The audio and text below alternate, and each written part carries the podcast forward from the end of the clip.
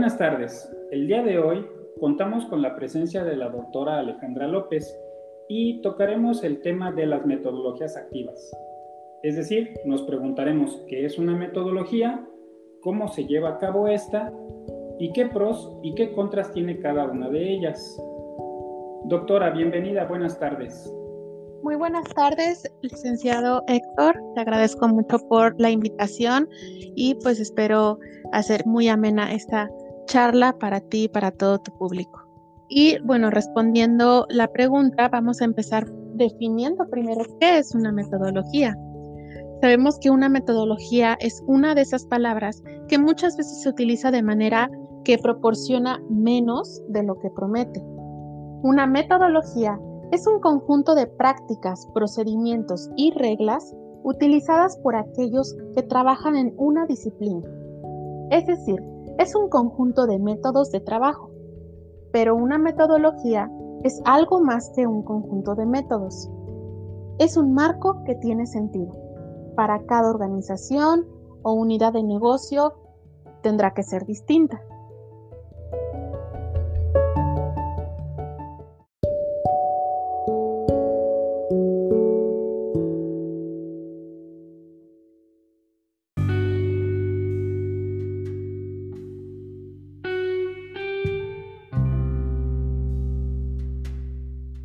Ok, doctora. Eh, en cuanto a esta metodología, ¿qué nos sugiere para una eh, institución educativa? Más que nada porque tenemos estas dudas eh, que nos consultan los alumnos de, la maestría en investigación y consultoría educativa y quisiéramos conocer un poco más al respecto. Claro que sí. Bueno, podríamos concretar eh, una metodología en cinco pasos muy sencillos. Uno de ellos sería mapear lo que funciona. Tenemos que conocer, tenemos que saber qué es lo que se está trabajando, cómo se está trabajando en términos de prácticas, procedimientos, métodos y procesos. Un segundo paso sería hacer un benchmark de cómo se gestionan los tipos de proyectos y actividades que se llevan a cabo en cada organización pues entendemos que aunque hablamos de metodología educativa, cada centro de trabajo o cada centro educativo es distinto. Estos procesos pueden estandarizarse para todos los proyectos mediante reglas, plantillas y procedimientos, pero nunca dejar de lado eh, las particularidades de cada institución. El establecimiento de medidas que reflejen si se está implementando o no los procesos y ligándose o no a recompensas o si se juega un papel principal en el cambio cultural hacia una organización orientada en proyectos y que en esta parte se da mucho a nivel de educación superior. Otro paso sería documentar todos los procesos y sus componentes, tener plantillas, procedimientos, la compilación eh, resultante de principios, procesos y herramientas que puede denominar la metodología de trabajo del lugar. Y por último, es necesario reevaluar y refinar un proceso iterativo. Los componentes de la metodología serán revisados de forma periódica, actualizados y cambiados cuando sean necesarias. Es una, es una evolución continua y según la organización madura, en la práctica de la gestión de los proyectos. Es una metodología, por lo tanto, no debería ser estática.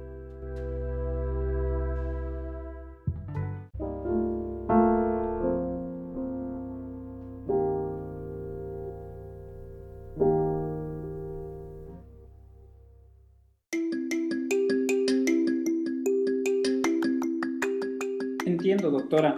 Entonces, esto nos, eh, lo que usted nos quiere dar a entender es que cualquier metodología debe verse como un conjunto de documentos que describa un conjunto eh, del vivo proceso que se, que se tiene en la institución educativa.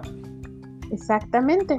Una de las funciones principales de la oficina de proyectos es justo capturar lecciones aprendidas y sugerencias para mejorar los procesos de gestión de proyectos de los profesionales que dirigen dichos proyectos y así mejorar de forma continua la metodología misma.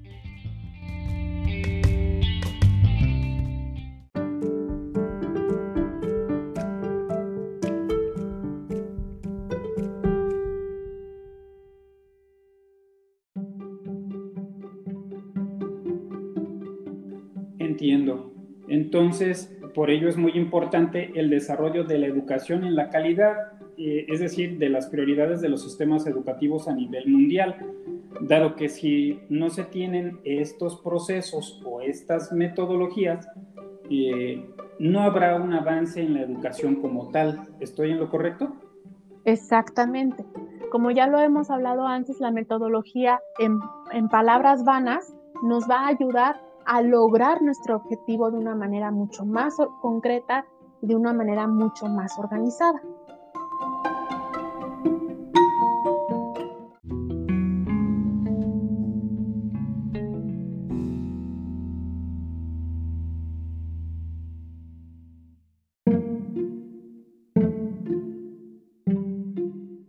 Entiendo. Entonces, doctora, eh, dando continuidad a la entrevista, ¿cómo nos podría describir o enunciar qué son las metodologías activas? Claro que sí. Eh, las metodologías activas tradicionalmente están eh, ligadas con educación básica. Esto tiene mucho que ver con el, proceso evolutivo de los niños, su proceso de aprendizaje y sabemos que eh, un elemento muy importante es el juego. Por ello es que tradicionalmente se ha ligado a la educación básica. Sin embargo, eh, se, han visto investigaciones donde también en educación media y en educación superior han eh, dado un buen resultado estas metodologías activas, pues aunque ya a una edad muy adulta, a través del juego y de actividades, valga la redundancia, lúdicas, eh, las personas podemos tener una una mejor calidad en los procesos de aprendizaje.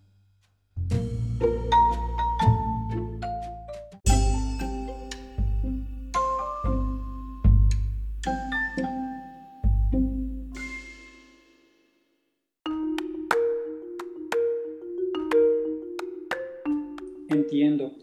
Entonces, pudiéramos decir que una metodología activa se basa en el tipo de fórmulas con la que se logra eh, crear proyectos estudiantiles que conducen a aprendizajes constructivos y participativos. Eh, Exacto. es correcto, sí, sí, sí. Exactamente, sí, sí, exactamente. Solamente hay que tener eh, mucho cuidado, como ya lo mencioné antes, al, al, aplicar una metodología activa, no necesariamente tiene que ser la misma receta para todos los proyectos o la misma receta para todos los alumnos. Por, esto es lo, maravilloso de estas metodologías, que cada alumno puede explorar tanto sus potencialidades, sus áreas de oportunidad y sus talentos. Entonces sí, eh, es importante respetar las variaciones en los procesos de eh, aprendizaje y de desarrollo de los proyectos.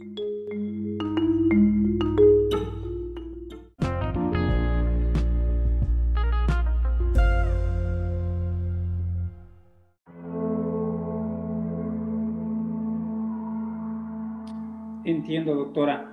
Eh, resumiendo, el trabajo en grupo y la coordinación multidisciplinar eh, forma parte de, las metodologías activas, al igual que la resolución de casos y superación de problemas, basándonos en la vivencia que tenemos eh, tanto en el ámbito laboral como en la vida cotidiana que tenemos y esto implica también un descubrimiento y una exploración de métodos. Exactamente. Eh, puede ser un arma de, doble filo, justo como lo mencionas, el descubrir métodos, y que puede aplazar la entrega de resultados a veces, ¿no? De algunos proyectos. Pero cuando se encuentra un método que realmente funcione y que que le, valga, le vaya muy bien a, la comunidad estudiantil, a la comunidad de profesores, incluso también a la comunidad administrativa de cualquier institución educativa, eh, el avance es muy, muy eh, grande y el logro es muy loable.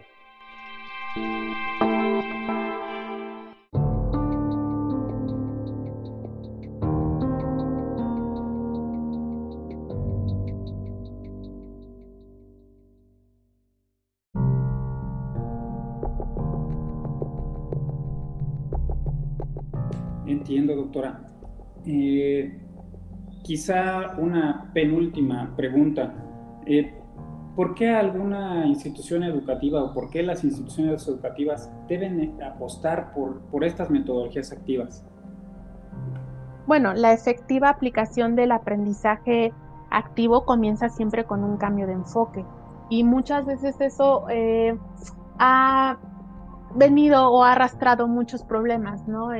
En, el cambio de, de, la manera, de la forma de trabajar de las personas que, que a lo mejor en algunas instituciones ya es por tradición. Y no digo que sea algo malo, por algo les ha funcionado y les, les ha ido muy bien. Pero bueno, es, es importante también que, que los educadores eh, tengan esa apertura para que en, para en su mejorar su forma de plantear los métodos docentes y siempre priorizando las necesidades del estudiante. Cada generación, y, muy bien lo sabrás eh, estando tú en, en, la universidad, cada generación llega cargada con diferentes puntos de vista, diferentes eh, cosmovisiones, perspectivas, ¿no?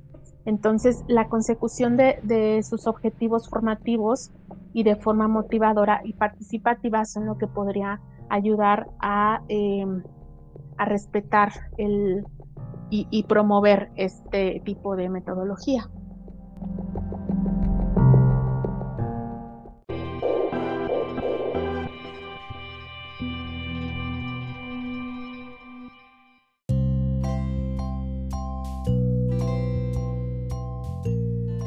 Entiendo, doctora. Eh, le agradezco mucho esta, esta respuesta porque me dio respuesta a la última pregunta que le iba a hacer en relación a los pros y los contras que, que tiene el uso de las, de las metodologías activas.